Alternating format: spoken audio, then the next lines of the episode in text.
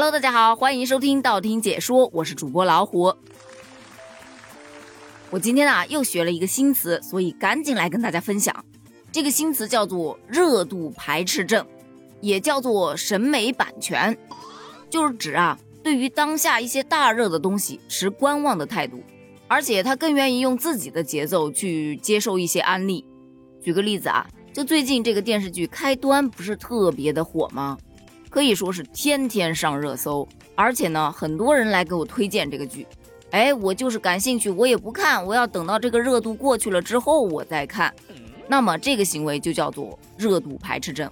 我刚刚仅仅只是举了个例子啊，我本人并没有热度排斥症，因为我就是一个非常热心的吃瓜群众，天天都在热搜上面泡着。新出了什么好看的电视剧，我肯定是会第一时间去看的。但是我身边有一个朋友。他就有这种热度排斥症，就每次一部新电视剧啊热度特别高，我给他推荐的时候，他总是会说，嗯好，我去看。然后呢，你会发现，一直等到这部剧都完结了，他都还没开始看。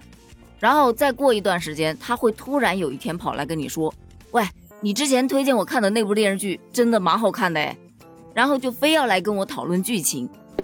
唉，我都已经看完这么久了。我主线剧情能记住就不错了，你来问我细节，我是真的记不住啊！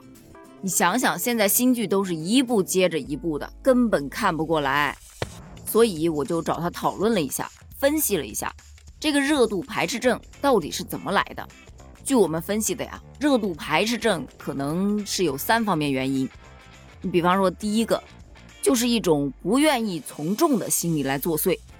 这一类呢，主要就觉得自己对事物要有自己的判断能力，不想因为周围的环境或者别人的讨论而去影响了自己的判断。他们看剧主要是一种沉浸式的，普遍表现为不爱开弹幕。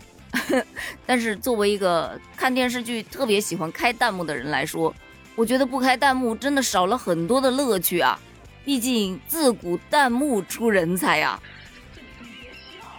这第二种呢，大概就是抵触心理比较强，为什么呢？因为现在很多的剧上热搜啊，或者上热门啊，都是因为有营销的成分在里面。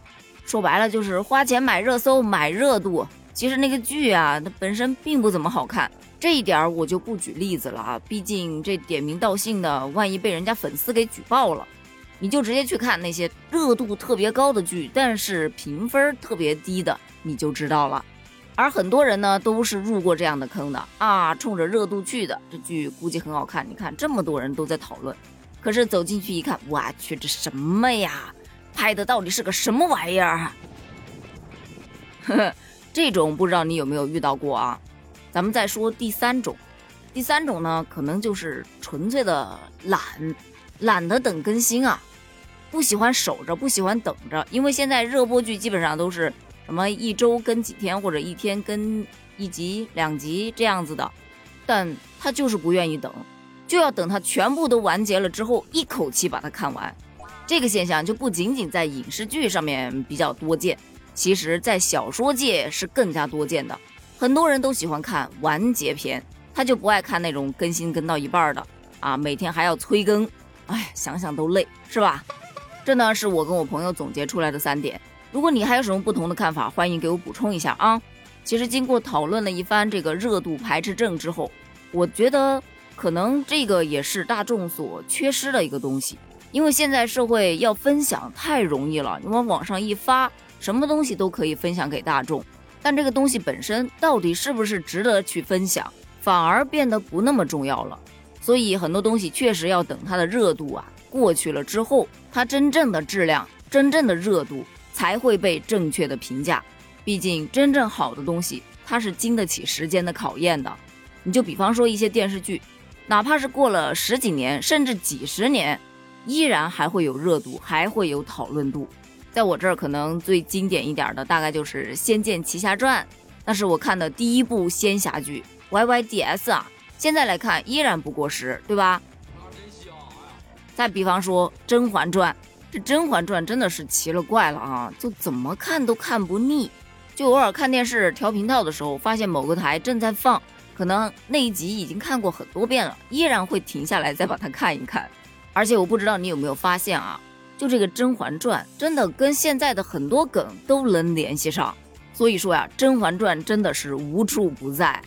咱们再回到热度排斥症啊，跟大家分享一下。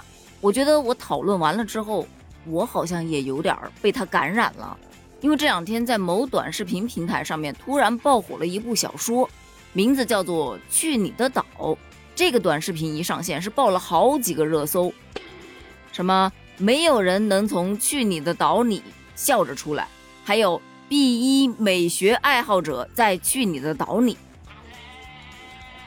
我也是稍微研究了一下才知道，哇哦，原来这个《去你的岛》是一部小说，而且这部小说非常的凄凉。很多人不信邪，就觉得，哼，不就是一部十九万字的小说吗？有你们说的哭的那么惨吗？我不信。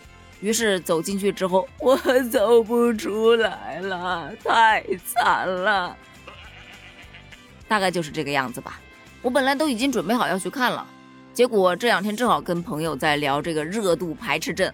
然后他就跟我说：“现在这么多人都要去看，我们还是再等等吧，说不定是一波营销。”所以截至目前，我依然还没有打开去你的岛，这已经很不像我了。不知道这个热度排斥症会不会真的传染呢？好，关于这个话题，咱们今天就聊到这儿了。对于这个热度排斥症，你有什么看法呢？评论区留言哦，咱们依然评论区见，拜拜。